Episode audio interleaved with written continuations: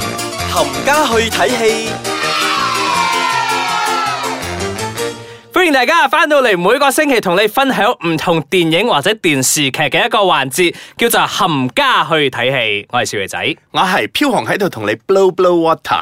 係 啦。咁我哋呢個星期又吹咩水先？今日我哋 blow 下穿越，穿越時空係嘛？冇錯啦。。咁無論電影或者係電視劇咧，都已經拍過唔少嘅呢啲咁樣嘅穿越嘅電影或者係電視劇㗎啦。就攞 TVB 例子嚟講啦，係喺啦我印象最深刻嘅咧，我覺得《尋秦記》啦。係呢部又係一部林峰咧不堪回首嘅一部劇集嚟 嘅，我好衰啊！我兩個星期連續喺度踩下林峰啊，因為當時佢嘅樣仲唔係而家嗰個樣啊嘛， 係啊，佢嗰陣嘅樣咧，同你哋大家去睇《家好月圓》嗰啲樣兩回事完全嚟兩回 事。嗱我哋冇講過佢做過嘢啊嚇，可能係減肥成功啫，或者化妝咯，哦即係講咗咁多年曬化黑妝咗，。曬黑咗當時。哦哦，係啊，都可係啦能，㗎。當年阿古天樂喺入邊嘅時候，都係因為曬黑咗、紅咗，所以拍呢套戲咧，洪少龍飾演嘅話，係啊項少龍係啦係啦，仲好紅添。除咗佢之外咧，部電視劇咧仲有滕麗明啦、郭善妮、林峰啦，仲有雪兒啊，係啊，，近期喺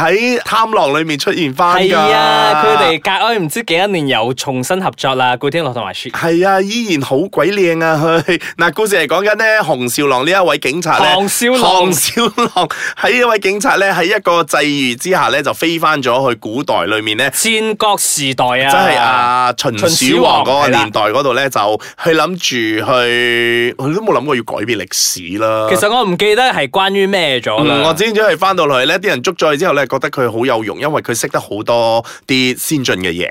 係啦，嗯咁如果我冇記錯咧，呢部咧其實係古天樂喺 TVB 拍嘅最後一部電視劇。好似係。係啊，因為佢拍呢部《尋秦記》嗰陣咧，其實咧佢好慘啊！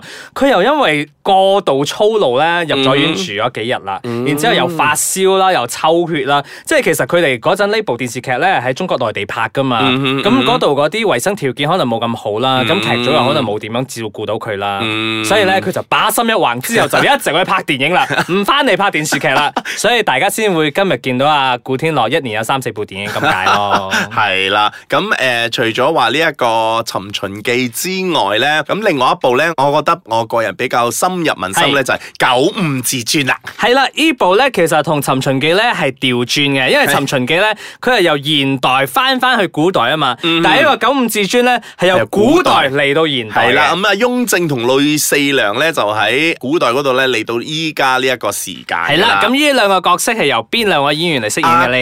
江華同埋張可怡啊，。係啊，然之後呢部電視劇咧，其實仲有幾個演員嘅，包括吳美顏啦，仲有秦沛，又係秦沛嘅 秦沛秦沛係好似做啊，即係好似誒、呃因為佢嚟到呢度咧，就用咗佢嗰個皇帝嘅身份咧，好似係管佢嗰啲兵嘅時候咧，係嚟管一間公司啦。係咁啦啊，秦沛咧就係、一個公司嘅大老闆咧，就信係任啦咗佢咧，等佢嘅指揮你哋點樣去啊搞好呢間公司啦。係啊，因為其實江華咧當初咧係 under 阿林慧晨噶嘛，嗯但係佢慢慢做做下，我真係發覺啊，林慧晨心術不正。係啦。就冇再幫佢啦。嗯哼，咁呢部劇咧，到今時今日咧，如果某啲台重播嘅時候咧，我都會 坐喺度睇，唔知點解真係好睇喎。如果我冇記錯嘅話，張可怡當年好似係憑呢一部劇攞視后攞視㗎，后㗎哦好似係咁江華先生我就唔記得有冇攞獎啊，張可怡我就比較有印象。嗯哼，咁另外一部咧，同大家介紹係咧，嗱呢部咧叫做《隔世追兇》，啊，OK，郭晉安同阿陳慧珊嘅。阿郭晉安咧係而家嘅一個警察，警察係係啦啦。咁佢阿爸咧就係許少雄，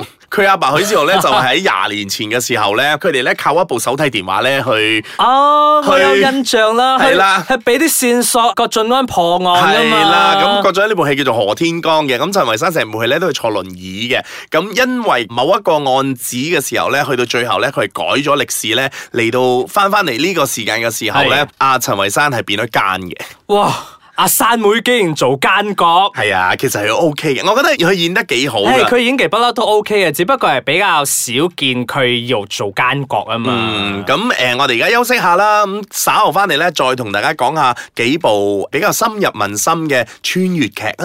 OK。歡迎大家翻到嚟我哋嘅冚家去睇戲。戲係啦，咁我哋今個星期咧要同大家分享嘅咧就係超越時空嘅電視劇啦。嗱，差啦，咁啊 TVB 真係咧都拍唔少嘅，就好似喺啊唔少二零零喎九年裏面咧，係就有一部咧叫做《巴不得巴巴》啦。哇！呢部其實我自己本人係好中意嘅，嗯因為我好少咧係會中意吳卓羲做戲嘅。 但係呢部咧，或者係個故事嘅個故事關係好啦嗯係啦，故事性取勝嘅，所以我覺得好正。系啦，咁除咗話吳卓羲之外咧，仲有陳錦雄啊、啊，啊胡胡杏兒啊兒、楊思琪啦，啊，仲有嗰個姜大衛啊，姜大衛同埋嗰個黃淑儀冇錯啦，成日幫人煲湯嗰個，誒淑儀姐好掂啊，Gigi 姐 好犀利啊嘅主係嘢。佢我覺得呢部劇咧，好似嗰個電影難兄難弟係咁樣，啊係真係係有少少嗰嗰。種咁嘅啊 feel 即係嘅。當年阿梁朝偉同埋梁家輝嗰部係翻啦翻嚟嗰度啦，我為人人，人人為人人為我我，即係你睇呢部電視劇嘅時候咧，你就會好回想翻呢一部電影噶啦。係啦，咁誒呢個故事咧都係講阿吳卓羲唔知點解咧，突然之間就喺個入 咗係啦，入咗個衣櫃，然之後翻翻出嚟嗰陣咧，就翻翻去六七十年代即嘅係佢香阿爸港。嘅年代啊係啊，啊，佢爸年代，啊因為呢部電視劇係話，啊同佢同佢嘅佢爸關係唔唔好嘅 OK 噶嘛，嗯咁就翻翻去嗰陣咧，就見翻佢爸後生嗰陣啊，佢爸就係陳錦雄啦，係啊啦。咁就係咁樣同佢爸相處之後，就覺得誒其實都 OK 佢阿嘅，爸都唔係咁，都唔係佢想象中咁嘅樣嘅咁橫崩棒嘅係啦。嗱，講咗咁多部好嘅咧，嗱，我個人咧最唔係好想睇嘅咧就係呢呢一部 穿越電視劇叫做《回到三國》。 即係 TVB 都有拍一啲人哋啊好難哇！呢堪部嘅呢一啲電視部劇嘅呢部劇難睇 到咧，我呸佢啊！你 嚟講講俾我聽有邊幾個演員先阿馬國明啦？OK，林 峰啦，又係劉歡㗎。係啊，林峰做嗰個劉 備噶，即係拎即係拎住隻線嗰度啊嗰我有只。印象啦。 我唔記得咗個女主角好似係阿楊怡㗎，唔我記得我啦我我就係記得散場咧，佢哋走到嗰度，唔知有個風唔知點吹下吹下嗰度來，跟住我睇完咗之後，我就講 what？唔記得啦。所以因為呢部戲咧實在太爛啦，爛到咧我睇到一半嘅時候咧，我已經放棄咗佢啦，跟住我就睇結局。 咁張寶仔 O 唔 OK 啊？啊，張寶仔咧，我又覺得佢啊，因為哦嗰陣好似都慶合合嘅喎。係佢輕合合又係，我又係覺得佢又係有啲，我唔係話啲演員唔好啊，係個故事性咧係冇以前嗰啲咁嚇。咁實啊。唔知咧，本人係覺得演員嘅問題咧，因為本人其實唔係好中意陳展鵬先生做戲嘅啫。你係咪咁？除咗呢個之外咧，咁近期亦都有一部叫做《穿越男》超超時空空男男神神。咁呢部咧，我都啱先睇咗幾集，我都覺得 O K 嘅，因為有蕭正楠啊嘛。嗯。然之後仲有邊幾個 啊？有田園妮啊嘛。係嗱，呢兩個咧就我覺得有少少好似黃金搭檔咁嘅。之即前係計兩個都拍過巨輪啊嘛。巨輪之後巨輪一同埋二都係佢哋兩個啊係啦嘛，嗯所以其實默契已經有咗嘅。嗯，咁跟住仲有曹永廉啦，係啦，仲有黃君興啦。啊，仲有好多呢啲咁樣嘅 TVB 嘅人，仲有嗰個姜大偉又係。又有姜大衛啊，係啦，好驚啊！係啦，咁其實啊，呢啲穿越嘅故事咧，係真係拍極都仲會有哇嘅。咁仲有忘記另外一部好經典嘅，我本人好中意嘅《我和僵屍有個約會》， 一二三都係有少少穿越時空嘅成分入 邊，死死都係要講呢部咁嘅電視劇咁俾我又大家咁我知又啊！講翻一部好爛嘅超時空啦，咁嗰個佢都唔算穿時空啦，只不過活到呢度咧， 強。即係由阿鄭嘉穎啊，啊嗰、個謝安琪啊，嗰部真係又係爛到咧，即係啊 TVB 咧，我可以講你可唔可以 O 進 K 步下？嘅，你有偶然間你拍十部，你有一兩部爛嘅，大家都可以接受嘅。哇！我覺得而家 TVB 嗰個程度咧，係你拍十部咧，有八部爛得兩部 O K。嗱，本本意見咧係純屬個人嘅，唔代表本台或者任何人嘅立場。唔緊要嘅，大家都清楚嘅。咁或者大家覺得近排嘅電視劇咧真係不堪入目嘅話，唔想睇嘅話咧，睇戲啊誒、都唔一定要睇戲噶嘛，可以睇翻我哋介紹嘅呢幾部，哦其實都 OK 噶嘛。哦係啊係啊。係啊。呢個就係我哋要做呢啲咁嘅系列嘅一個目的啊嘛，啊要介紹翻一啲往年嘅好戲俾大家唔睇係嘅。要介紹翻往年嗰啲好戲咧，俾啲新一代嘅人睇，叫咩叫做 好戲？係啊，大家唔好而家睇到咧，哇，好正啊，好好睇啊，有小鮮肉啊，大家唔好咁膚 淺，係故事內容係好重要嘅。係啊，正話我哋所講嗰幾部咧，